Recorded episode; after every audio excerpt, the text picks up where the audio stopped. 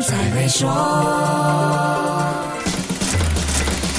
你好，我是黄俊斌。随着世界各国放松了疫情防控措施，语音社交热潮也开始消退。才刚开始引起关注的声音经济，难道就这样销声匿迹了吗？那倒未必。我们先来思考几个问题：为什么长时间居家工作之后，我们会开始对镜头和视频产生厌倦和疲劳感呢？还有，为什么在只听到声音的语音社交平台的直播聊天室里，感觉聊天室里的大咖就像在身边跟你说话那么真实呢？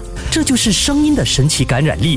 声音或许不如影像画面那么容易刺激和震撼感官，但却是在身边如影随形的陪伴。电台节目就是一个典型的例子了。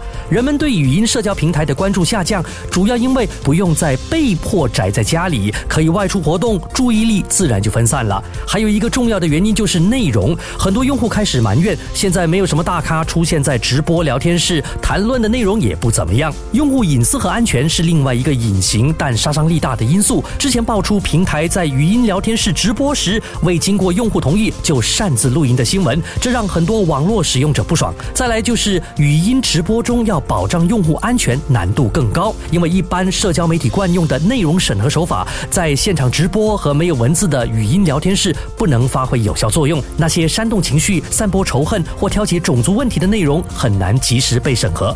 回到根本，声音是我们最早跟这个世界沟通的方式，最原始的沟通工具，也是声音经济的本质。